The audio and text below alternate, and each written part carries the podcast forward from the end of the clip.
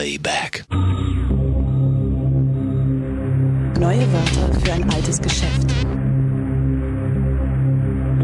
Ein elektronischer Raum im physischen Raum.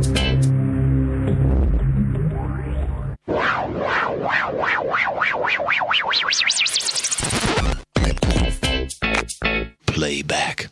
Willkommen zu O-Ton Playback bei Radio Dreieckland. Zur Repopularisierung von Volk, Heimat und Identität.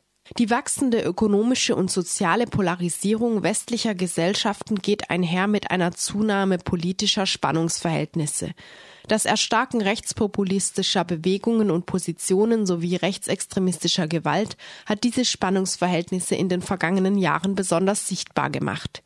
Die kulturanthropologische Auseinandersetzung damit steht indes noch weitgehend am Anfang. Vor diesem Hintergrund stellte das Kolloquium des Instituts für Kulturanthropologie und Europäische Ethnologie der Universität Freiburg im Sommersemester 2018 aktuelle Forschungsansätze aus der Kulturanthropologie und europäischen Ethnologie und benachbarten Fächern vor, die sich mit den Ursachen, den Akteurskonstellationen, Dynamiken und thematischen Fokussierungen sowie den Auswirkungen von Rechtspopulismus und Rechtsextremismus auseinandersetzen. In O-Ton Playback senden wir vier Vorträge aus dieser Reihe. Heute hört ihr den Vortrag von Klaus Schönenberger mit dem Titel Rechtsextreme Inszenierungen von Protest für das Gefängnis der Identität, Protestartikulation der Identitären rückwärtsgewandt auf der Höhe der Zeit. Der Titel meines Vortrags, den ich jetzt nicht wieder vorlese, äh, klingt etwas kompliziert und tönt vielleicht auch zu vielversprechend. Der Titel beinhaltet eine Hypothese, nämlich einerseits, dass die Identitären zwar rückwärtsgewandte, reaktionäre, rassistische, kulturalistische und dem Nationalsozialismus verwandte ideologische Inhalte vertreten und propagieren, andererseits erweist sich die Verpackung und ihre Artikulation dieser Inhalte durchaus auf der Höhe der Zeit. Vorab, ich bin kein Experte für die organisatorischen Verflechtungen im Rechtsextremismus, da gibt es Berufenere im Raum. Und äh, deshalb wird es für die eine wie die andere Hypothese sicher auch Gegenbeispiele geben, aber ich würde dafür plädieren, das sozusagen als eine Form der ja, Abstrahierung und äh, der Versuch sagen, der Synthetisierung von bestimmten Beobachtungen zu begreifen, eventuell, dass wir irgendwann falsch liegen können das mag sein, aber jetzt für die jetzige Situation hat mir das geholfen, diese Sache so durchzudenken, dass ich mir zumindest einen bestimmten Reim auf die Sache machen kann. Aber wenn wir auch keine Experten für Organisationen äh, von Neofaschismus, Rassismus, was auch immer sind, unsere Fachperspektive verfügt über eine eine Expertise zu kulturellen Grammatiken, die über die Fähigkeit der reinen Ideologiekritik und Dekonstruktion hinausreicht. Es genügt nicht, die ewig gestrigen oder das ewig gestrige und die Wahlverwandtschaft der Identitären mit dem Nazifaschismus ideologiekritisch und in aufklärerischer Manier zu entlarven. In der Literatur zu neuen Rechten und insbesondere zu den Identitären wird, zu Recht immer wieder darauf hingewiesen, was für ein schaler Aufguss und was für ein Konglomerat an halb verstandenen und halb verdauten im Gewande aktionistischer, jugendbewegter und popkultureller Inszenierung von den Identitären als hellbraune Modernisierung angepriesen wird. Alles richtig. Aber um die Attraktivität der Identitären angemessen zu verstehen, werden sich die Mittel der Ideologiekritik und der Aufklärung als nicht hinreichend erweisen. Vielmehr muss neben der Ideologiekritik auch die Dimension des Kulturellen und des, Inszenierung von Lifestyles im Prozess einer umfassenderen gesellschaftlichen Ästhetisierung äh, analysiert und einbezogen werden. Im Folgenden werde ich versuchen, diese Hypothese kulturanalytisch zu begründen und im Anschluss daran zu diskutieren, wie eine politische Antwort auf der Höhe der Zeit aussehen könnte bzw. müsste. Vorab möchte ich mein Erkenntnisinteresse und die verschiedenen professionellen, persönlichen Aspekte meines Zugangs darlegen. Mein Zugang resultiert aus einem komplexen Bündel von Interessen, nämlich zum ersten aus einer für mich aus der Fachgeschichte resultierenden Verpflichtung zur gesellschaftlichen Einmischung aufgrund der gegenwärtigen politischen Instrumentalisierungen der Termini Kultur, Identität, Heimat und Tradition als politische Kampfbegriffe. Zum Zweiten aus einem professionell-inhaltlichen Interesse am Protest und Aktionsformen in sozialen Bewegungen, das wurde schon angedeutet. Zum Dritten aus konkreten persönlichen Erfahrungen und Zusammenstößen mit den Identitären und ihren Anhängerinnen. Daraus resultiert auch ein starkes politisches Anliegen, diese, dieser Form von Rassismus und Neofaschismus den Boden zu entziehen und eben ganz im Sinne einer angewandten Kulturwissenschaft, wie ich sie im Bachelor und im Master in Klagenfurt vertrete. Angewandt interpretiere ich nicht betriebswirtschaftlich, sondern in der Tradition des Eingreifens und eines sich Positionierens in einem zivilgesellschaftlichen Sinne. Und damit sehe ich mich auch im Einklang mit einer etwas bereits älteren Fachtradition, die durchaus praktische Interessen verfolgt hat, auch wenn es andere waren. Zunächst einmal einige grundlegende Anmerkungen zur identitären Organisierung und Ideologie. Ihren Ausgang nahmen die Identitären in Frankreich, wo sich Anfang der 2000er Jahre ihre verschiedene regionale rechtsextreme Gruppierungen zu einem Block identitär zusammengeschlossen haben. Und die Identitären setzten sich aus verschiedenen rechtsextremen Gruppierungen zusammen. Europaweit zählen die Identitären, die sich selbst wahlweise als Bewegung oder als ganze Generation deklarieren, mehrere tausend Mitglieder. Die Tendenz gilt als steigend, sollte aber auch nicht überschätzt werden. Um sie nicht größer zu machen, als sie sind, sprechen wir daher genauer von den Identitären und nicht von einer identitären Bewegung oder gar von einer identitären Generation. Das heißt, man sollte immer von solchen Bewegungen auch nicht die Selbstbezeichnungen übernehmen, sondern sich sozusagen anderer der eigenen Begriffe bedienen, um das zu charakterisieren. Das ist im Übrigen eine politische Gegenstrategie, eine mögliche. Ne? Nie den Eigennamen respektieren oder gar übernehmen und in dem Zusammenhang auch nicht mit ihnen sprechen, sondern über sie sprechen. Die jeweiligen Gruppen pflegen strategische Verbindungen zu anderen Gruppen der neuen Rechten und zu etablierten rechtsnationalistischen Parteien, in Österreich insbesondere zur FPÖ. Dazu wird noch was zu sagen sein, weil da gibt es eine aktuelle Entwicklung. In Deutschland zur AfD und in Frankreich zum Front National. Allerdings ist im deutschsprachigen Raum oder war es bisher äh, der Raum Österreich bei der, Organisierung führend. Es ist das erste Mal, dass eine rechtsextreme Bewegung in Deutschland sich sehr stark, stark, den Takt aus Österreich vorgeben lässt. Die deutsche Mobilisierung setzt nämlich auf österreichische Kader und in Österreich produziertes Material. Personell rekrutieren sich ihre führenden Kader im Wesentlichen aus ehemaligen Mitgliedern von klassischen Neonazi-Gruppen und ihre Mobilisierung wendet sich vor allem an Jugendliche aus den Mittelklassen. Insofern imaginieren sie selbst auch als die Jugend, als Jugendbewegung. Eine Institutionalisierung in Parteiform lehnen die Identitären zwar ab, aber sie organisieren sich durchaus in Vereinsform. Und in dieser Hinsicht folgen sie, wie in anderen Fragen auch, dem Beispiel der neuen Linken und ihren außerparlamentarischen Bewegungen. Ähnlich wie die APO und die ihr nachfolgenden neuen sozialen Bewegungen betreiben sie eine medienaffine aktionistische Strategie der Provokation. Sie melden sich als politische Bewegung in der Öffentlichkeit performativ zu Wort bzw. setzen sich ins Bild und sie setzen Sprache als, strategische, als strategisches Mittel und kommunizieren selbst in einem Kampfmodus. Die, zu den Inhalten. Der zentrale, weil wahrscheinlich in der öffentlichen Wahrnehmung bedeutsamste ideologische Strang ist die dezidierte Anti-Islam-Propaganda. Sie knüpfen damit an die Verschwörungs-, also die Identitären kämpfen dabei für den sogenannten ethnokulturellen Erhalt Europas und gegen den angeblichen Austausch der autochthonen Bevölkerung durch muslimische Einwanderer. Sie knüpfen damit an die Verschwörungstheorie des französischen Philosophen und Mitbegründer der Parti Socialiste und einstigen an der Seite von Roland Barthes agierenden Schwulenaktivisten Renaud Camus an. Die Identitären verzichten auf jede offene Nazi-Apologie oder Holocaust-Leugnung und insbesondere auch auf die ästhetischen Attribute des äh, neonazistischen Stiefelfaschismus. Statt Hakenkreuz prangt nun das griechische Lambda auf gelbem Grund auf allen Druckerzeugnissen, Webseiten oder Transparenten. Es ist der zentrale Baustein ihrer Corporate Identity. Das Lambda ist der elfte Buchstabe im griechischen Alphabet und dient im Film 300 aus dem Jahr 2007 als Symbol für den Kampf der spartanischen Hopliken gegen die überlegenen Perser.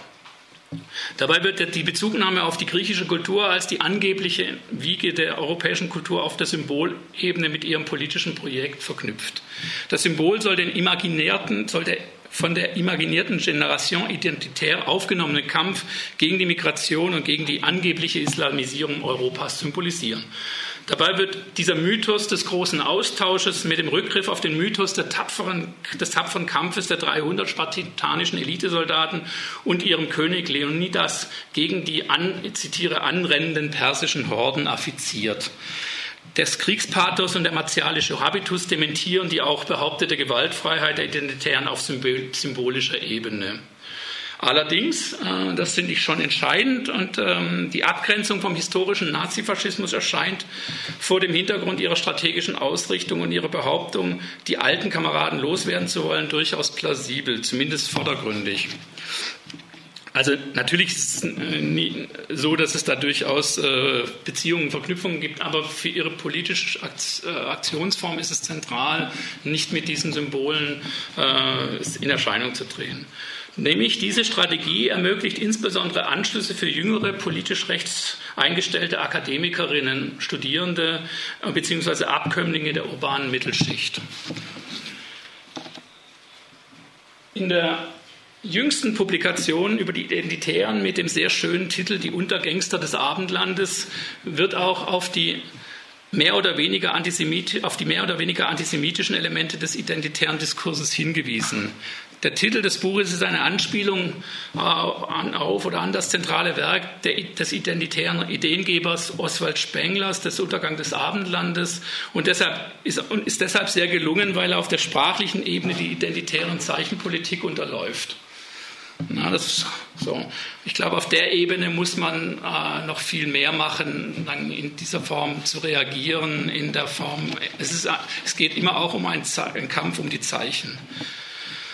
Zentral ist, dass die historisch-ideologische Verkettung nicht über die offene Leugnung der Shoah oder der Verharmlosung des deutschen oder österreichischen Nazi-Verbrechens funktioniert. Vielmehr fordern sie ein Ende des Schuldkultes und schaffen hierüber die ideologischen Anschlüsse an die alte Rechte sowie an neonazistische Gruppierungen. Ethnopluralismus zur Ideologie. Der zentrale ideologische Strang ist das Konzept des sogenannten Ethnopluralismus im Anschluss an die französische Nouvelle Droite um Alain de Benoit. Der Ethnopluralismus der neuen Rechten gibt sich als Alternative zu Universalismus oder Egalitarismus äh, aus. Horst, du erinnerst dich an den Besuch von Henning Eichberg bei der Marbacher Geschichtswerkstatt, ähm, wo genau versucht wurde, das schon anzugehen Ende der 70er Jahre. Ja? Also das ist wirklich äh, ein zentrales Moment des Versuches, ähm, an bestimmte äh, Inhalte anzuschließen. Ähm, der Ethnopluralismus richtete sich gegen das Weltsystem des Judenchristentums und des Marxismus und gemeint ist die Gleichheitslehre eigentlich. Es ist zugleich eine Kampfansage an die Prinzipien der Aufklärung und der Menschenrechte. Das entscheidende Merkmal des Ethnopluralismus ist die Vorstellung, das Festhalten an völkischen, kulturfixierenden und kulturrassistischen Imaginationen. Vertreten wird die Fiktion von ethnisch homogenen und ansonsten aber gleichberechtigten Nationalstaaten. Die ideologische Innovation ist hierbei das, was Etienne Balibar als Rassismus ohne Rassen bzw. als Neorassismus charakterisiert hat. In dieser modernisierten Version von Rassismus werden die Begriffe der Rasse und des Volkes durch die Begriffe Kultur und Identität ersetzt. Unter Berufung auf den Ethnopluralismus kontern die Identitären den Rassismusvorwurf mit dem Argument, dass sie keinerlei Abwertung anderer Völker vornehmen würden, was im Falle des Islams bzw. der in, mit dem Islam verbundenen Völker in Anführungsstrichen äh, leicht zu widerlegen ist. Ähm, auch ihr Slogan 100% gleich 0% Identität gleich gegen 0% Rassismus verweist auf die Bemühungen, das rassistische Etikett loszuwerden. Die Begründung hierfür lautet, dass sie, zitatiere, das eigene Volk nicht als wertvoller als andere erachten. Zitat Ende. Rassismus hingegen, so Martin Sellner, das ist sozusagen der Spokesman der österreichischen Identitären, sei die Abwertung einer ganzen Ethnie. Er konstatiert, wir kämpfen dafür, dass die Österreicher eine Mehrheit im eigenen Land bleiben. Zitat Ende. In der Folge propagieren, propagieren sie Werte wie Heimat, Tradition und Patriotismus. Sie wenden sich insbesondere gegen den Multikulturalismus und explizit gegen die 68er-Generation. Insgesamt gibt es keine kohärente Theorie, sondern es findet sich der für die rechtsextreme Bewegungen typische Eklektizismus. Und daher sind auch Kapitalismus und globalisierungskritische Versatzstücke nicht wirklich überraschend. Zu erwähnen ist hier auch der Hass auf den Liberalismus und ein ausgeprägter Antimodernismus, der größer ist als auf, als auf die Linken. Also die Liberalen sind sozusagen fast der größere Gegner als die Linken und höchstens in Sinne. Und zum Teil werden zu den Liberalen dann auch die 68er gezählt oder als diejenigen, die das sozusagen durchgesetzt haben. Das schafft jetzt wiederum Anschlüsse ähm, an historische wie gegenwärtige sogenannte nationalrevolutionäre Ideologien, die bereits im aufkommenden historischen Nazifaschismus eine Rolle gespielt haben. Darüber hinaus haben die identitären Parteigängerinnen den Marxisten Antonio Gramsci rezipiert und verstanden, dass sie zur Verwirklichung ihrer Ziele, wie Gramsci es formuliert hat, kulturelle Hegemonie herstellen müssen. Angesichts der gegenwärtigen österreichischen Regierung muss sich auch niemand mehr etwas vormachen. Die Identitären sind Teil eines rechten hegemonalen Blocks, der in Österreich im Sinne Gramscis die Führung übernommen hat. Der Erziehungswissenschaftler Micha Brumlik verweist auf eine weitere Anschlussfähigkeit der identitären Ideologie. Tatsächlich, zitiere, und das macht die Ideologie der Identitären diesseits und jenseits des Atlantiks so gefährlich und anschlussfähig, verbinden sie ihr Plädoyer für ethnisch geschlossene Staaten mit einer Kritik an einer kapitalistischen Globalisierung und einer entfremden wirkenden oberflächlichen Kulturindustrie, denen sie national geschlossene Sozialstaaten entgegensetzen wollen. Dass das mit dem Sozialstaat dann in der Praxis nicht so einfach ist, zeigen verschiedene Beschlüsse, die die österreichische Regierung permanent gerade fällt. Äh, und da ist die FPÖ auch tatsächlich selber ziemlich unter Druck geraten im Moment. Im Gegensatz zur Linken zielt ihr Projekt aber auf Hierarchisierung und Unterordnung. Es zielt auf Ausschluss und Ungleichheit sowie auf Privilegienverteidigung im Modus der Angstbehauptung und Täter-Opfer-Umkehr. Der Wiener Sozialarbeiter Jerome Trebing hat jüngst in einem Vortrag am Klagenfurter Institut für Kulturanalyse auf weitere ideologische Widersprüche im Mindset der Identitären hingewiesen. Derzeit würden sich in der Ideologie der Identitären sowohl Anschlüsse an den völkischen Antimodernismus und Anti-Amerikanismus finden, aber auch als auch an die Konzeption einer eurasischen Geopolitik russischer Neofaschisten, wie sie äh, Dugin, Dugin vertritt. Insofern finden sich inmitten des identitären Projekts einige Bruchlinien. Ein weiterer, ein, ein weiterer sozusagen Aspekt ist der Antifeminismus. Ideologisch anschlussfähig und verwandt ist eben auch das antifeministische Gedankengut der gegenwärtigen neuen intellektuellen Rechten in der Tradition des, der historischen konservativen Revolution. Sie versuchen männliche Werte und männliche Vorherrschaft wieder in ihr Recht zu setzen und das kann man auch nachher noch an einigen Beispielen zeigen, also die sich auch auf der Bildebene zeigen. Kommen wir zu einem Zwischenfazit. Ethnokultureller Rassismus, völkischer Antimodernismus, soziale Ungleichheit, Antifeminismus und insbesondere Hass auf den Liberalismus und die 68-Bewegung sind so die ideologischen Kernstücke der identitären Ideologie. Die sind aber nicht kohärent, die sind nicht in irgendeiner Weise tatsächlich ähm, aufeinander bezogen. Aber das Interessante ist, dass sie äh, diese Kohärenz nicht brauchen und das auch völlig egal ist, ob das kohärent ist. Und das hat Konsequenzen für die Art und Weise, wie man damit umgehen muss. Das hat Konsequenzen für Ideologiekritik oder die Möglichkeit von Ideologiekritik. Das hat die Konsequenzen für die Frage nach der Aufklärung und der Information der Bevölkerung, ja, die dem anhängen. Kommen wir zum dritten Teil meiner Ausführungen zu den Kommunikations- und Interventionsstrategien. Ich möchte jetzt auf diesen Aspekt kommen, äh, in welcher Weise sie sich dieser bedienen. Wenn ich die Identitären oder diesem Aspekt anschaue, unterscheiden sie sich tatsächlich in eklatanter Weise äh, vom Rechtsextremismus oder den bisherigen Spielarten. Sie integrieren den Gewaltverzicht in ihre Kommunikations- und Interventionsstrategie und können so Gesicht zeigen. Hier ist allerdings anzumerken, dass dies in Deutschland gegenwärtig nicht immer gelingt und die Tatsache, dass Identitäre bei Versammlungen der AfD als Ordner dienen, deutet auch auf einen Kurswechsel hin. Dennoch, bisher vermögen sie den Eindruck zu erwecken, als wären sie die Bewegung mit Gesicht. Na, das sieht man dann hier.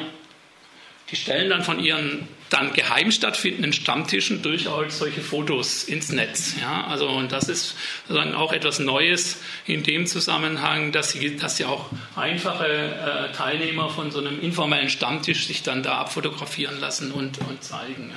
Ja. Äh, wir, das wird in irgendeiner Tankstelle bei Klagenfurt sein, ähm, wo sie das aufgenommen haben.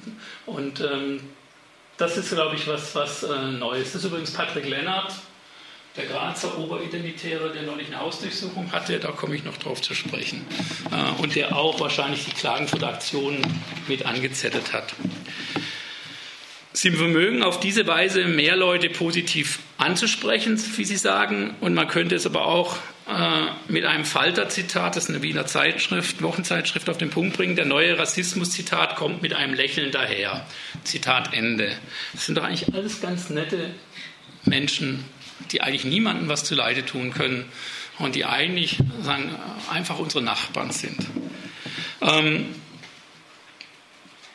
Meines Erachtens sind folgende Merkmale der identitären Kommunikations- und Interventionsstrategie zentral. Zum einen sind die identitären Kinder des digitalen Zeitalters. Sie arbeiten in professioneller Weise mit den wichtigsten verfügbaren digitalen Kommunikationsmitteln wie Social-Media-Applikationen wie Twitter, Facebook oder Instagram. Na, und das ist der neueste Schrei. Derzeit entwickeln die österreichischen Identitären ein Tinder-Derivat, diese App für Patrioten soll den Namen Patriot Peer bekommen und wurde angeblich auf der Grundlage eines erfolgreichen Crowdfunding-Verfahrens finanziert.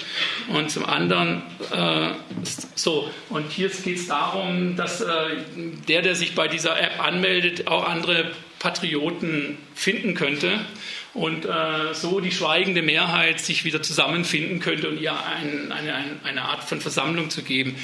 Ob diese App überhaupt je mal angewendet wird, da habe ich so meine Zweifel, weil sie natürlich schon auch jetzt befürchten, dass sich dort Antifas äh, sozusagen äh, einschleichen könnten und das zu unliebsamen Begegnungen führen könnten. Ne? Also ähm, da werden wir noch sehen, wie sich das entwickelt. Aber das ist auch gar nicht so wichtig, ob das Ding je kommt, sondern das ist ein Teil ihrer Selbstdarstellung und Inszenierung, die sich als hip, als modern, als jugendlich und, auf der Höhe, und technologisch auf der Höhe der Zeit zu inszenieren vermag. Das ist das viel Entscheidendere, als ob sie damit nachher am Ende was machen oder nicht. Na? Zum anderen sind sie aber nicht wie vielfach angenommen eine reine Internetbewegung. Sie verknüpfen Real-Life-Aktionen und virtuelle Propaganda in ziemlich geschickter Weise. Ihre Bildregie versucht zu suggerieren, dass sie eine Massenbewegung sind, was nicht zutrifft. Sie inszenieren sich als die Jugend und als Sprecherinnen der sogenannten schweigenden Mehrheit. Dabei werden penetrant junge Gesichter gezeigt und in zahlreichen ähm, in zahlreichen Artikeln und Texten und Analysen wird immer wieder von einer neuen Jugendbewegung gesprochen. Es wird versucht, ein rechtes Lebensgefühl zu vermitteln, das, ich zitiere, wild, unangepasst und idealistisch sein soll. Und ähm, der österreichische äh, Anführer der Martin Sellner bezeichnet sich selbst in Anlehnung an die extravagante Mainstream-Subkultur der Hipster als einen Hipster. Ja, und äh, Ipster geschrieben mit dem, am, am, Wortanfang mit I und B als Abkürzung für identitäre Bewegung. Ja, also das ist schon auch ziemlich ähm, souverän im Umgang mit Zeichen. Also das sind keine Dumpfbacken mehr, das sind nicht mehr Leute, die irgendwo ähm, ähm, sich der Orthographie nicht bedienen können oder was auch immer. Das ist schon alles auf einem ganz anderen Level, als wir das bisher von neofaschistischen Bewegungen gekannt haben. Ne? Und das ist das äh, Interessante, würde ich jetzt mal erstmal sagen. Und dann ist auch die Bartmode der Hipsterkultur bei männlichen Identitären keine Seltenheit. Und für das Hipster-Sein und, und Dasein betreibt der, betreiben Sellner und gemeinsam mit seinem Graser-Kumpan Patrick Lennart, den wir vorher gesehen haben, den sogenannten Phalanx-Shop. Phalanx, das ist natürlich auch ein Wort, das nicht zufällig gewählt wird, ähm, äh, sehr aus einer militärischen Logik heraus äh, gefundene Wortspiel. Und das ist so eine Art Fanshop für Identitäre, in dem die neuen Klamotten und Hipster-Accessoires für den neuen rechten Lifestyle verkauft werden.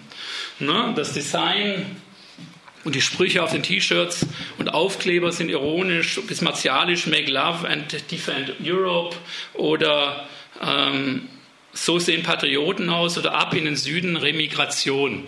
Ja, und äh, eins ist auch dieses Hipster Starter Kit, das sozusagen äh, verkauft wird und das ist jetzt nicht nur sozusagen vielleicht der Versuch von Sellner und anderen, ihren Lebensunterhalt äh, aufzubessern, sondern das ist auch tatsächlich ein Ausdruck von einem anderen Verständnis von rechter Jugendkultur, die sie versuchen zu inszenieren.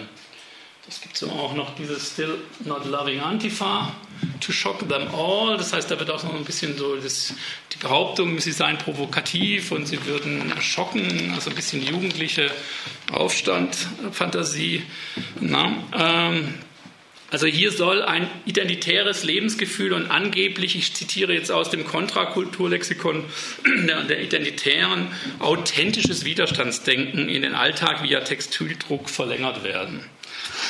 Na, jeder kennt sie, keiner mag sie. Ja, das, sind dann, das ist eine andere Art des Umgangs ne? also mit äh, dem Gegner. Ja? Das ist ein spielerischerer Umgang. Man mag, muss das nicht mögen, aber man muss anerkennen, dass da was stattfindet. Da findet eine Modernisierung statt. Ja? Sie dokumentieren ihre Aktionen selbst, also das ist auch Revolt in Style. Ne? Also das ist ähm, unser Projekt ist also ein kleiner Baustein in der Gegenkultur, die wir, gute, die, die wir guten Europäer aus, aus, uns aus den Ruinen der Postmoderne schaffen. Ja, Phalanx-Klamotten zu tragen, positioniert dich klar. Es ist eine Aussage, eine ästhetisch-politische Tat gegen das Multikulti-Empire, gegen tatenlose Spießer und visionslose Pessimisten. Nein zur Überflutung Europas, nein zum dumpfen Konsum, ja zum Heroismus. Ja, also so, na, das ist auch eine andere Form von Sprachfertigkeit, ja, die da aufscheint. Ja. So, und äh, sie dokumentieren dann auch ihre Aktionen selbst.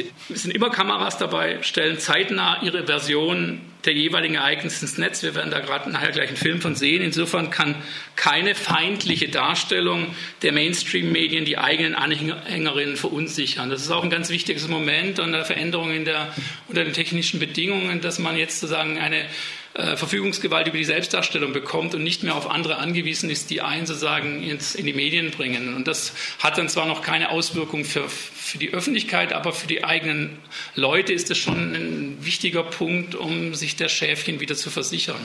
Ja, das ist vielleicht das Neue an dem Internet äh, und der Aufhebung der sagen, Macht, Definitionsmacht der klassischen Medien. Ähm,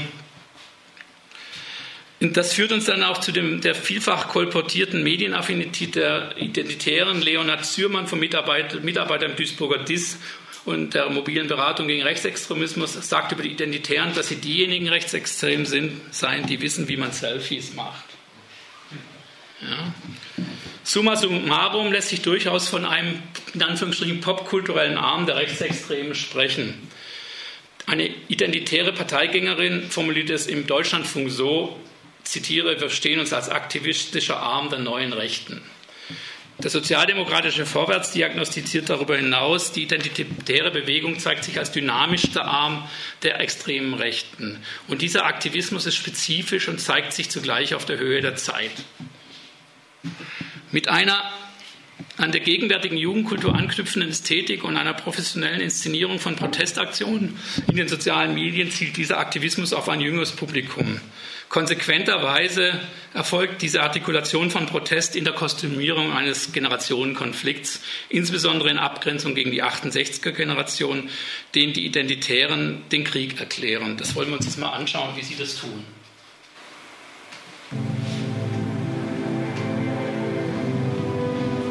Nous sommes la génération identitaire. Nous sommes la génération de ceux qui meurent pour un regard de travers, une cigarette refusée ou un style qui dérange.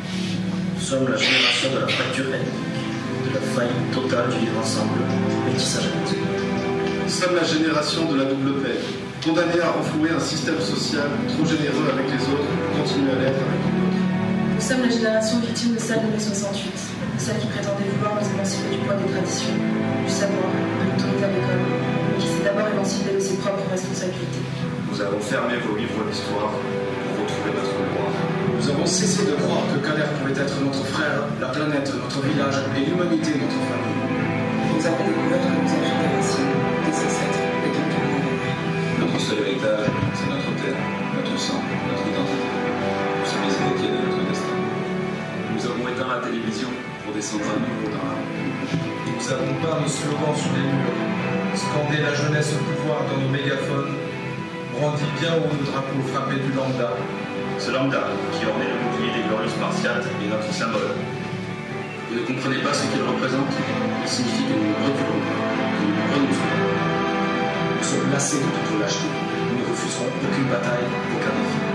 Vous êtes les trompes glorieuses, la retraite par répartition, SOS racine, la diversité, le regroupement familial, la liberté sexuelle et les sacs de riz. Nous sommes 25% de chômage, la dette sociale, l'explosion de la société multiculturelle, le racisme anti-blanc, les familles éclatées, et un jeune soldat français qui meurt en Afghanistan. Vous ne nous aurez pas avec un regard condescendant. Les emplois jeunes nous tapent sur l'épaule. Pour nous, la vie est un combat. Nous n'avons pas besoin de votre politique de la jeunesse. La jeunesse est notre politique. Ne vous méprenez pas, ceci n'est pas un simple manifeste, c'est une déclaration de guerre. Nous sommes demain, vous êtes hier. Nous sommes la génération de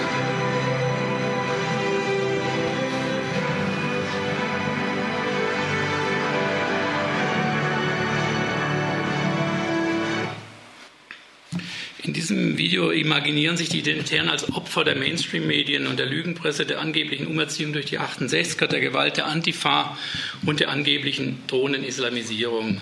Neben den 68ern, dem feigen Liberalismus insgesamt, ergeht, diese, geht, ergeht diese Kriegserklärung aber nicht nur gegen Islam, sondern gegen jede Form von Migration. Zitiere nochmal aus dem Video. Wir sind die Jugendbewegung ohne Migrationshintergrund. In dieser Kriegserklärung imaginiert der französische Block identitär in bester spenglischer Manier, nicht zuletzt durch die Auswahl der Musik, jene Endzeitstimmung, äh, die die Dringlichkeit ihres Handelns unterstreichen sollen. Die Musikauswahl wirkt episch getragen, aber eben auch heroisch. Und ich würde diese Kriegserklärung ernst nehmen. Die Untergangster von den Identitären behaupten, für die Jugend insgesamt zu sprechen und sie suggerieren, sie seien die Letzten, die die behauptete Bedrohung noch stoppen könnten. Zugleich inszenieren sie sich als die Avantgarde. Wir sind die, ersten, wir sind die erste Reihe, die Phalanx unserer Generation, heißt es an anderer Stelle. Um die Entschlossenheit zum Handeln zu unterstreichen, heißt es eben auch am Schluss, glaubt nicht, dass dies nur ein Manifest ist. Ein Manifest ist eine Kriegserklärung. Ihr seid von gestern, wir sind von morgen. Das ist übrigens ein guter Slogan, das muss man ihnen lassen. Ähm, ähm, und das ist gut gemacht, das ist professionell gemacht, das ist nicht einfach so äh, Form, das ist eine völlig neue Qualität äh, sagen, an Propaganda. Und ähm, wir, äh, wir, tun gut daran, zu sagen, ähm, bestimmte Aspekte in, in, der Frage der Dekonstruktion äh, von diesen Gruppierungen zu überdenken. Ähm, auch in dieser Kriegserklärung der Vorgestrigen an die Gestrigen findet sich die mediale Strategie, Gesicht zu zeigen. Die frontale Darstellung der Gesichter, der mögliche Blick in die Augen der Protagonistinnen unterstreicht die Bereitschaft zur direkten Konfrontation. Es geht darum, Offenstellung zu beziehen und hierüber Sympathien zu gewinnen. Die Zuseherinnen sollen den Akteuren in die Augen schauen. Und das zeigt, wir haben es hier mit einem hegemonialen Projekt zu tun, das versucht, die rechte Jugendkultur bzw. die Jugend insgesamt ähm, als im Kampf gegen die Migration stehen, zu verketten. Hierzu kommunizieren die Identitären mittels sogenannter ästhetischer Interventionen, wie sie ihre Aktionen selbst bezeichnen. So bei den Störaktionen gegen die Aufführung des Jelinek-Stücks Die Schutzbefohlenen in Wien 2016, wie auch bei der Störaktion bei einer Diskussion zwischen Jakob Augstein und Margot Kessmann im Berliner Gorki-Theater im September 2016. Bei, dieser, bei der Störaktion gegen das Theaterstück verspritzten sie Kunstblut und im Gorki-Theater wurden Parolen angeeignet und umformuliert äh, und dabei bedienen sie sich äh, der Protestformen im Arsenal der neuen Linken. Ähm, ich kann das jetzt nicht bringen, weil das äh, Problem ist, die Filme sind verschwunden. Das, ähm, die österreichische Regierung hat ähm, äh, also wegen das oder Facebook hat die Filme von oder die, die Zugänge von den Identitären gestoppt und es war nirgendwo anders als auf Facebook abgelagert und man lernt dabei, man muss sich diese Filme runterladen, wenn man sie haben möchte. Und ähm, nur wir konnten uns das nicht vorstellen, dass die jemals aus Facebook ausgeschlossen werden. Das hat einen anderen Hintergrund. Und darüber kommen wir nachher noch zu sprechen. Aber ähm, was ich machen kann, ist, ähm, ähm, also gerufen wurde zum Beispiel auch in der Manier der Neunigen Augstein Kessmann, hört gut her, die Zukunft wird identitär. Ja, also dieser Sprachrhythmus der Parolen aus den Bewegungen der neuen Linken ist praktisch eins zu eins übernommen. Ne? Sie imitieren den sprachlichen Rhythmus von linken Demonstrationsparolen, etwa bei Sprechkommen wie Europa, Jugend, Reconquista. Ja, also dieser, genau dieses, äh, diese, dieser, diesen Sprachdruck, das haben sie äh, mit, oder aber auch andernorts wie Freiheit, Tradition, nee, Freiheit, Freiheit, Tradition, Multikulti, Endstation. Ja, also so diese, diese Form von sprachlicher Bearbeitung. Ne? Und, äh, und sie dokumentierten, dokumentierten bis neulich praktisch jede Intervention auf ihren Webseiten oder auf Facebook. Ne? Die Identitären haben im Übrigen von Inimedia gelernt, eine um 2000 gegründete weltweite Internetplattform für linke Bewegungen, die schon sehr früh mit Bewegtbildern gearbeitet hat. Also das ist eine sehr, also um 2000 hatte man schon so eine Art Open Source Software entwickelt, die wie Blogs funktionierten, ohne dass sie Blogs hießen. Das war alles schon sozusagen von Aktivisten in London entwickelt. Und das ist etwas, was äh, sozusagen jetzt hier tatsächlich dann auch in Perfektion übernommen wird diese Bedienung sozusagen sich an diesen Formen, also wie funktionieren die? Sie also nutzen jetzt die räumliche Anordnung der Bühne und Zuschauerraum, um Zuschauer wie die un unterbrochenen Akteure zum Teil, ihre, zum Teil ihre Aufführung zu machen. Ja. Auch die stammt aus dem Formenarsenal der neuen sozialen Bewegung. Es geht darum, möglichst großes Aufsehen im Rahmen der Aktion sowie im Anschluss daran auf allen Medienkan Medienkanälen zu, sozusagen zu erzielen. Der Begriff der ästhetischen Intervention soll auf den gewaltfreien Charakter äh, der Störungen verweisen. Ihre Aktionen und Artikulationsformen versuchen ein rechtes Lebensgefühl zu vermitteln, indem sie auf Flashmobs, YouTubes, Videos, Fotos eine ausgearbeitete Corporate Identity einsetzen und eben diese Lifestyle-Produkte propagieren. Das funktioniert alles nur im Zusammenspiel. Ja. In einem Band Kontrakultur, eine Art Lexikon der Identitären heißt es, ich zitiere, wir haben erkannt, dass es dass nichts, was wir tun, bloß harmlose Kultur ist. Nahezu alles kann Werte vermitteln und eine politische Botschaft bereithalten. Seien es die Klamotten, die wir tragen, die Bücher, die wir lesen, ein bestimmter Haarschnitt, unsere Lieblingsfilme oder das Spielzeug, das wir unseren Kindern geben. Zitat Ende. Sie suchen in Comics, Filmen, Literatur oder Philosophie inhaltliche Orientierungspunkte. Das Lexikon Kontrakultur zeigt, wie die Identitären an Alltags Kultur anzuknüpfen versuchen, um das, was sie als Metapolitik, das sind Deckbegriffe Hegemonie, zu verstehen also, und voranzutreiben. Das sehen wir, die identitäre Jugendkultur ist ein Kosmos aus Lektüre, Bildern und Filmen, Verhaltenskodex, Kleidung, Musikgeschichte. Ja, das ist, diese Mischung ist mitreißend für eine Jugend, die ihr Land nicht verloren geben möchte. Und eine Provokation für jeden, der dachte, so das können und dürfe es in unserem zahmen Land gar nicht mehr geben. Ja.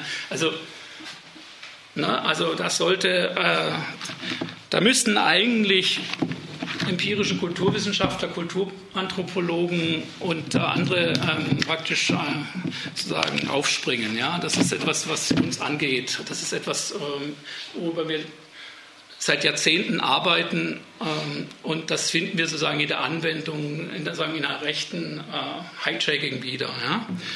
Und also wie gesagt, das sollte uns Beine machen. Es zeigt aber auch, wie umfassend weit das greift, was gegenwärtig zeitdiagnostisch als ästhetischer Kapitalismus beschrieben wird.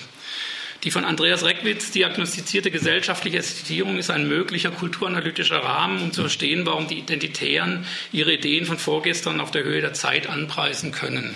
Auch die Identitären reagieren auf einen sich gegenwärtig vollziehenden soziokulturellen Wandel, bei dem Symbole, Bilder, Ästhetik im Wertschöpfungsprozess und auch im Reproduktionsprozess der Ökonomie an Bedeutung gewonnen haben. Insofern liegt es nahe auf diese Weise zu agieren.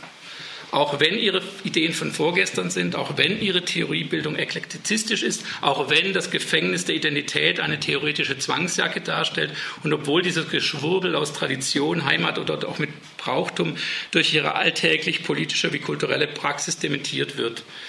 Ihr Vorgehen entspricht dem, was Caspar Maase als Ästhetisierung der Lebenswelt analysiert hat. Mit Mitteln einer ästhetischen Inszenierung versuchen die Identitären wie kaum eine andere politische, rechte politische Gruppierung zu suggerieren, dass sie die Jugend, den Widerstand und das wilde Leben repräsentieren.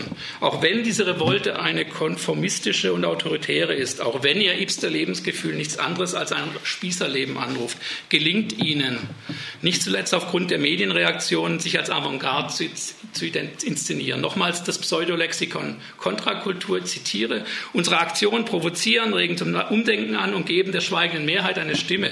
Allerdings kann die Metapolitik die Politik nicht ersetzen. Vielmehr ergänzt sich unsere Aufgabe mit einem immer breiter werdenden patriotischen Spektrum. Wir liefern Parteien, Medien und Zivilgesellschaft Ideen und Stichworte, korrigieren sie, brechen Denkverbote auf und breiten die kommende Wende in den Köpfen und Herzen vor. Eines seid euch gewiss, wir sind nicht die Letzten von gestern, sondern die Ersten von morgen. Zitat Ende. Ja, das ist eine. So. Sie wissen also schon, dass Ihnen das mit der Avantgarde nicht so ganz abgenommen wird. Und tatsächlich, äh, wir haben es hier eher mit Avantgestrigen zu tun, um eine Überschrift aus der Zeit zu zitieren. Aufgrund der Verfügbarkeit digitaler Medien können Sie diese Selbstpositionierung aber unendlich fortschreiben, weil Sie Ihre Parteigängerinnen exklusiv erreichen können. Die Verfügbarkeit digitaler Medienformate sehe ich auch hier als eine Ermächtigung unter negativen Vorzeichen.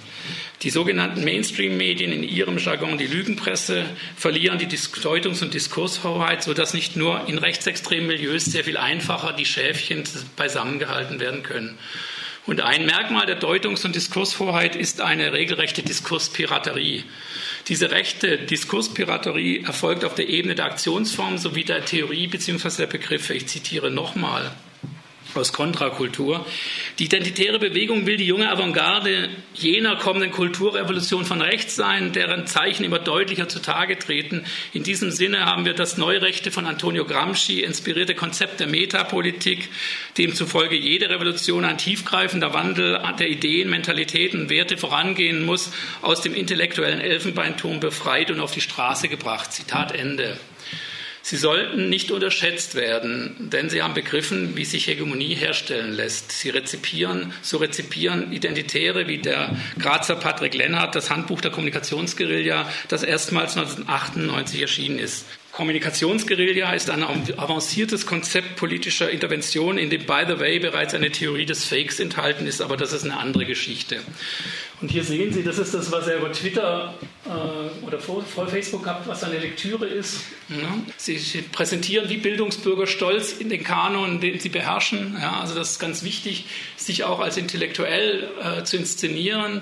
Und trotz oder gerade wegen der wilden eklektizistischen Mischung Ihres ideologischen Werkzeugkastens, der Ingredienzen aus Kommunikationsguerilla, Popkultur, theoretischen Versatzstücken aus der Philosophie Heideggers und Spenglerscher Untergangsstimmung enthält, das zeigen sich diese Identitären als diskursfähig.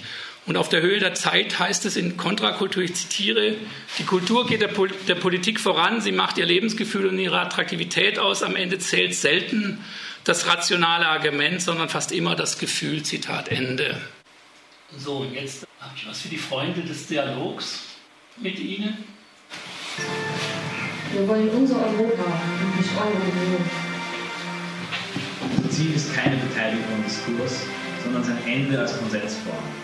Wir wollen nicht mitreden, sondern eine andere Sprache. Wir wollen keinen Stehplatz im Salon, sondern das Ende der Party. Wir sind Jugend ohne Migrationshintergrund. Wir leben ruhig, wir Land mit aufgeben.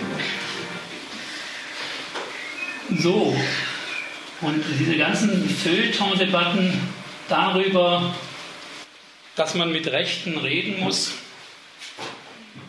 äh, werden genau auf dieser Weise sozusagen dekonstruiert von ihren eigenen Aussagen, dass es never ever um eine Diskussion geht, um einen Austausch an Argumenten, sondern dass es darum geht, eine bestimmte Form von Hegemoniefähigkeit zu erreichen. Und ähm, diese sehr arrogante Behauptung, man könne sie dekonstruieren und man sei ihnen ideologisch überlegen, ist schlicht dumm und naiv und zeigt nur, dass man nicht begriffen hat, äh, dass man dass es darum überhaupt nicht geht. Ja dass das überhaupt nicht der Punkt ist, um Argumente, sondern es geht um eine Inszenierung von Lifestyle, von einem Lebensgefühl, von äh, sagen, ernst genommen werden und so weiter. Und ähm, das ist etwas, was äh, sozusagen dann in diesen ganzen, es, gibt so äh, momentan auf dem Spiegel gehypte Bücher mit rechten Reden und so weiter. Also ähm, das ist sozusagen, macht, da könnte man schon nochmal einen Unterschied machen zwischen solchen Bewegungen und Individuen, die halt rechts sind, mit denen man natürlich reden soll, aber, aber nicht mit solchen äh, Vertretern oder Repräsentanten solcher Bewegungen. Ne? Also ähm, selten habe ich das so schön und so offen formuliert bekommen, was sozusagen eigentlich die Diskursstrategie ist, die sie haben. Ja. Zum vorletzten Punkt, zu den historischen Analogien. Ich möchte jetzt doch einige versuchen, und zwar, wenn ich auch vorher versucht habe klarzumachen, dass auf einer Ebene der Theorie, in Anführungsstrichen der Ideologie, eine Modernisierung stattgefunden hat, so finde ich einige sehr bezeichnende äh, Parallelen in Bezug auf die historische Nazifaschismusbewegung, vor dem er an die Macht kam. Die Identitären lasse ich einerseits als diese großen, aus ihrer Sicht gelungenen Innovationen verstehen, aber Und ich möchte auch überhaupt nicht beweisen, dass sie auf diese Weise beweisen, dass sie doch die Kinder oder Erneuerung des Nazifaschismus sind. Ich würde sie eher als die Vorgänger, die, ich würde sie eher als die Nachfolger der Vorgänger der Nationalsozialisten beschreiben. Ja, das ist so ein, eigentlich eher der, die, die, die korrekte Bezeichnung. Hilft einen auch übrigens in Österreich vor Beleidigungsklagen, diese Formulierung. So. Also geht es mir darum, ob wir aus der Erfahrung des Erfolgs des Nazifaschismus einige Schlüsse auch für die Analyse und damit auch die Bekämpfung dieser Spielart des Rechtsextremismus ziehen können, auf der, zu Parallelen auf der Ebene der Ideologien. Die Ideologien des Nazifaschismus hatten denselben Bezug auf die Vordenker der konservativen Revolution. Beispielsweise finden sich bei den Identitären wie im historischen Nazifaschismus, etwa dem Strasserflügel, eine pseudo-antikapitalistische und nationalrevolutionäre Ausrichtung. Wie die Nazis verteidigen die identitären Heimat, Vaterland und Tradition. Ihre Vorstellung von Nation und Staat gründet zwar nicht auf einer der Pseudokategorie Rasse, aber auf einer ebenso fixierten Kulturbegriff und ein in, an, das Gefängnis der Identität eingeschlossene Menschenbild. Ferner findet sich sowohl bei den Nazis als auch bei den Identitären der Hang zu Verschwörungstheorien, historisch die jüdische Weltverschwörung und jetzt äh, sagen der große Austausch. Zum Eklektizismus, das ist auch was, was den Nazifaschismus ausgezeichnet hat. Sie ähm, und, mit, und auch mit erheblichen Widersprüchen. Auch die Nazi-Ideologie lässt sich als ein wilder Mix aus widersprüchlichen pseudotheoretischen Versatzstücken charakterisieren. Mangelnde Kohärenz stellt für antiaufklärische Projekte nie ein Problem dar, denn sie zielen nicht auf Ratio, sondern rufen ein mythisches Bedürfnis an. Und das haben ja die vielen Zitate gezeigt, die ich schon gebracht habe, was die damit meinen. Das ist etwas, was mich auch am meisten überrascht hatte, ist die akademische soziale Basis. Wie bei den historischen Nazis sind auch bei den Identitären die Mittelklassen und insbesondere die Universität der Ausgangspunkt ihrer ideologischen Formierung. Die Identitären sprechen in besonderem Maße rechtsdenkende junge Studierenden an und die Burschenschaften bilden ihr intellektuelles Reservoir. Kommen wir zu Fragen der Gewalt und des Heroismus.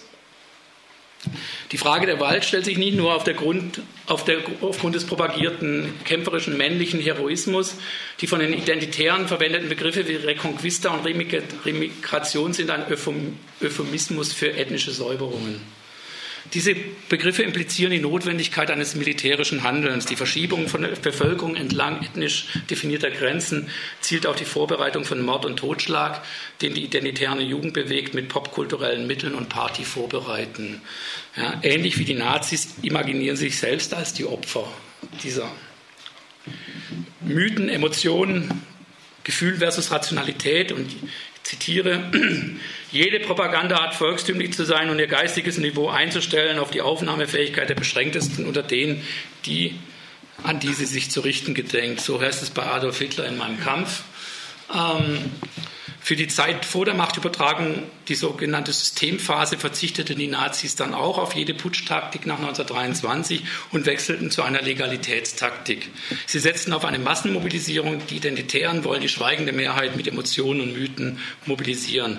Das Anknüpfen an die Alltagskultur soll den vorpolitischen Raum erschließen helfen. Das haben die Nazis auch in Kopie der Arbeiterbewegungskultur unternommen. Und Übrigens auch von der katholischen Kirche, nur damit es auch mal gesagt wird, äh, die genauso funktioniert hatte. Kommen wir zum Frauenbild. Äh, das Frauenbild der Identitären ist von gestern und zielt auf die Verstetigung sozialer Ungleichheit. Ihre Behauptung eines sogenannten Genderwahns ist der Versuch, die Errungenschaft des Feminismus zurückzudenken. Aber wie die Nazis sind sie in der Lage, das Vorgestrige als attraktiv und von heute zu inszenieren. Die Identitären stellen gerne Frauen in die erste Reihe. Sie dienen dazu, dem Antifeminismus ein weibliches Antlitz zu verleihen und gleichzeitig das Frauenbild von vorgestern als attraktive soziale Praxis anzupreisen. Also stellen sie dann Frauen haben ihren eigenen Blog und erzählen auch, warum das so toll ist, so wie sie das äh, da äh, vorleben. Und das ist auch wie im historischen Bund deutscher Mädel, können bei den Identitären junge Frauen selbst aktiv an ihrer Einschließung in das patriarchale Gefängnis aktiv mitwirken, ja, um es mal so auf den Punkt zu bringen. Und ähm, und das ist schon auch ein, äh, man muss auch sagen, ne, der BDM historisch gesehen ist auch ein Paradox. Also ähm, an der Stelle hat er in der Totalerfassung der jungen Frauen an einigen Orten dazu geführt, dass Frauen zum ersten Mal aus dem Haus konnten, ja, die eingeschlossen waren ins Haus. An der Stelle hat sich dann tatsächlich auch eine Form von Modernisierung eingestellt. Ja. Und nachher hatten sie auch keine Probleme, sie in die Rüstungsfabrikation zu stellen. Das ist dann zwar wieder zurückgekommen, aber und äh, da geht es nicht um Kohärenz, sondern da geht es tatsächlich um ähm, diese das ist ein Versuch, sagen, sehr unterschiedliche Interessen miteinander in einen Zusammenhang zu bringen. Nächste Parallelität, Einsatz neuester Medientechniken. Die Nazis wie die Identitären bedienen sich für ihre Aktion und Propaganda jenseits der neuesten Medien. Damals das Radio, heute Social Media via Internet. Auch die Nazis an der Macht bedienten sich der Populärkultur, insbesondere der Film war ein zentrales Propagandamittel. Bei den Identitären wird alles gefilmt und auf YouTube und die eigenen Kanäle gestellt. Zu den Aktionsformen. Die Aktionsformen räubern, räubern die Identitären wie die Nazis nicht nur im Kontext emanzipatorischer Ideen und Diskurse von der Arbeiterbewegung bzw. den neuen sozialen Bewegungen, sondern auch bei ihren politischen und vorpolitischen Artikulationsformen. Die Arbeiterbewegung besaß ein vielfältiges Netzwerk an sogenannten unpolitischen politischen Vorfeldorganisationen. Die Nazis bedienten sich darüber hinaus aus dem Protestarsenal der Arbeiterbewegung. Sie kopierten die Massenaufmärsche der Arbeiterbewegungskultur und die Identitären bedienen sich bei den Protestformen der neuen sozialen Bewegungen. Zum Führungspersonal. Der Witz funktioniert vielleicht in Österreich, aber äh, die Bemerkung wollte ich mir dann doch äh, nicht verkneifen. Das Führer- und Führungspotenzial stammt auch bei den Identitären aus Österreich, äh, wenn man mir diese unsachliche Behauptung oder, oder Bemerkung erlaubt. Ähm, und was soll dieser Vergleich? Er soll nicht beweisen, dass Identitäre und Nazifaschismus ein und dasselbe sind. Mir geht es vor allem darum, anhand struktureller Aspekte zu verstehen, wie rechtsextreme Diskurshoheit gegenwärtig hergestellt werden soll und darauf hinweisen, dass es schon mal funktioniert hat. Und jetzt komme ich zum Schluss. Was tun gegen das Gefängnis der Identität?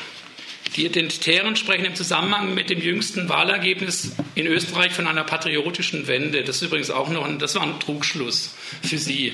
Äh, Sie werden jetzt momentan einer justiziellen Verfolgung in Österreich aus, ähm, äh, ausgesetzt und sie sind völlig überrascht davon, dass eine FPÖ getragene Regierung gegen sie vorgeht. Das ist der Grund, warum ich auf Facebook diese Filme nicht mehr runterladen kann. Aber auch das wäre sagen, eine historische Parallele, dass der Faschismus an der Macht oder der Rechtsextremismus an der Macht sich solche aktionistischen Aktionsformen nicht mehr leisten will, beziehungsweise die SA sagen, ähm, ist in dem Sinne auch liquidiert worden, äh, nachdem die Nazis die Macht übernommen haben, weil diese Form von ein Eigenleben entwickeln, was sagen einem äh, im Staatsapparat agierenden Akteur nicht mehr äh, zu Pass kommt. Insofern ist es kein Widerspruch ja, an, an dieser Stelle. Und ähm, aber ich glaube schon, dass ähm, auf der Ebene von äh, von, von, von Hegemonie, das trotzdem das Denken von rechtsextremistischen Kräften stärkt. Und äh, das werden vor allem zunächst die Geflüchteten und die Migrantinnen zu spüren bekommen und die anderen Sozialschwachen sowieso. Und ich möchte auch nicht zu einer alarmistischen Stimmung beitragen, aber wir können nicht leugnen, dass es in den vergangenen Wahlkämpfen und zivilgesellschaftlichen Debatten den identitären und anderen Kräften gelungen ist, das Thema das Thema Geflüchtete und Migration in einer Dringlichkeit auf Agenda zu setzen, auch wenn das nicht das Problem ist, das die Menschen in der postfordistischen Version des Kapitalismus haben. Was folgt jetzt aus der von mir vorgeschlagenen Analyse? Ich denke, dass es keine gute Idee ist, die Identitären nur oder gar in erster Linie auf der Ebene der Ideologien oder ihrer Widersprüche zu entlarven. Das mag einerseits notwendig sein und das will, muss auch weiterhin gemacht werden. Es macht auch immer wieder Sinn, ihre Verbindungen zu alten und neonazistischen Rechten aufzuzeigen. Das ist aber nicht hinreichend. Zentral ist aus einer kulturanalytischen Perspektive insbesondere die Attraktivität ihres lebensweltlichen Angebots im Sinne einer Jugendbewegung zu untersuchen, die nicht über den Intellekt hergestellt wird. Ich würde daher behaupten und gebetsmühlenartig wiederholen, dass sie schlechten Sex haben. Eine antifaschistische und emanzipatorische Praxis ist nämlich gut beraten zu wissen, dass die Subjekte nicht wegen einer besseren, genaueren oder richtigen Theorie beziehungsweise aufgrund der Falschheit und Mängel der identitären Ideen Teil eines emanzipatorischen Projekts werden. Die, Identitären versuchen Solidarität und den sozialen Gleichheitsanspruch anzugreifen und systematisch zu schwächen. Und dem ist ein universalistisches Differenzdenken und Handeln, das über den Multikulturalismus hinausgeht, entgegenzusetzen. Es geht um das attraktivere Versprechen oder das Versprechen eines attraktiveren Dazwischens, das uns nicht einzwängt und gefangen macht, hält, aber eben auch nicht einfach frei setzt und vogelfrei macht. Dies ist sozusagen die Aufgabe, die zu formulieren wäre, äh, gegen das Projekt der Identität und gegen das Projekt der, des Kulturalismus. Es bleibt aber die Schwierigkeit, dass die gegenwärtigen sozioökonomischen Rahmenbedingungen des neoliberalen Projekts den Ideen der Identitären in die Hände spielen. Erfahrungen mit Prekarisierung, Verunsicherung von Biografien, Ende des Wohlfahrtsstaates, Flexibilitätsanforderungen, alles das sind handfeste Ursachen für Ängste oder Befürchtungen. Und all das wird auf das Themenfeld Migration und Identität umgelenkt. Demgegen benötigen wir ein Versprechen und die Aussicht auf eine attraktivere soziale und solidarische Praxis. Sprich, wir müssen einen emanzipatorischen Mythos begründen. Wir benötigen nichts weniger als das, was Ernst Bloch eine konkrete Utopie genannt hat. Eine Utopie, die den Vorschein einer attraktiveren sozialen Praxis gegenüber den Dystopien der Hierarchisierung und Ausgrenzung in einem emanzipatorischen Mythos zu entfalten mag. Und das ist kein linker Populismus. Das ist was anderes. Ja, an der Stelle. Denn erst die Fähigkeit zu einem eigenen hegemonialen Projekt und zu einem erneuerten Mythos der Solidarität, der Teilhabe und der Gleichheit kann dem rechtsextremen Projekt der Identitären oder anderen den Wind aus den Segeln nehmen. Ferner müssen wir die Handlungsmöglichkeiten für die Bürgerinnen äh, schaffen. Es ist die permanente Erfahrung der Ohnmacht, die sie anfällig macht für Verschwörungstheorien, hat äh, neulich die äh, Marion Hamm, meine Klagenfurter Kollegin, analysiert. Und hier ist auch die Kulturanalyse gefragt. Denn es geht darum, dass wir die Kulturanalyse auch ihre Expertise in Bezug auf Alltagskulturen sowie die Dimensionen von popkultureller Ästhetik und deren Symbole einbringen. Auf diese Weise die Kultur, könnte die Kulturanalyse Menschen unterstützen, die sich den Identitären entgegenstellen und dazu beitragen, dass der zivilgesellschaftliche Widerstand auf der Höhe der Zeit agieren kann. Das ist keine Forderung, wie gesagt, nach einem linken Populismus. Das ist die Aufforderung, die eigenen Vorstellungen, das Politische, die Möglichkeiten von Aufklärung und Gegenöffentlichkeit selbstkritischen Augenschein zu nehmen. Aber nur gemeinsam können wir sie aufhalten. Vielen Dank für Ihre Aufmerksamkeit. Nur Passaran, Sie kommen nicht durch.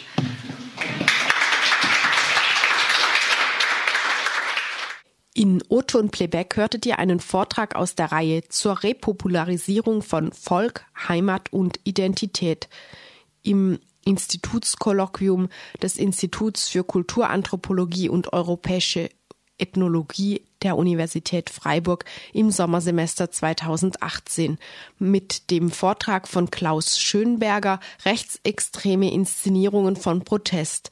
Für das Gefängnis der Identität. Protestartikulation der Identitären. Rückwärtsgewandt auf der Höhe der Zeit.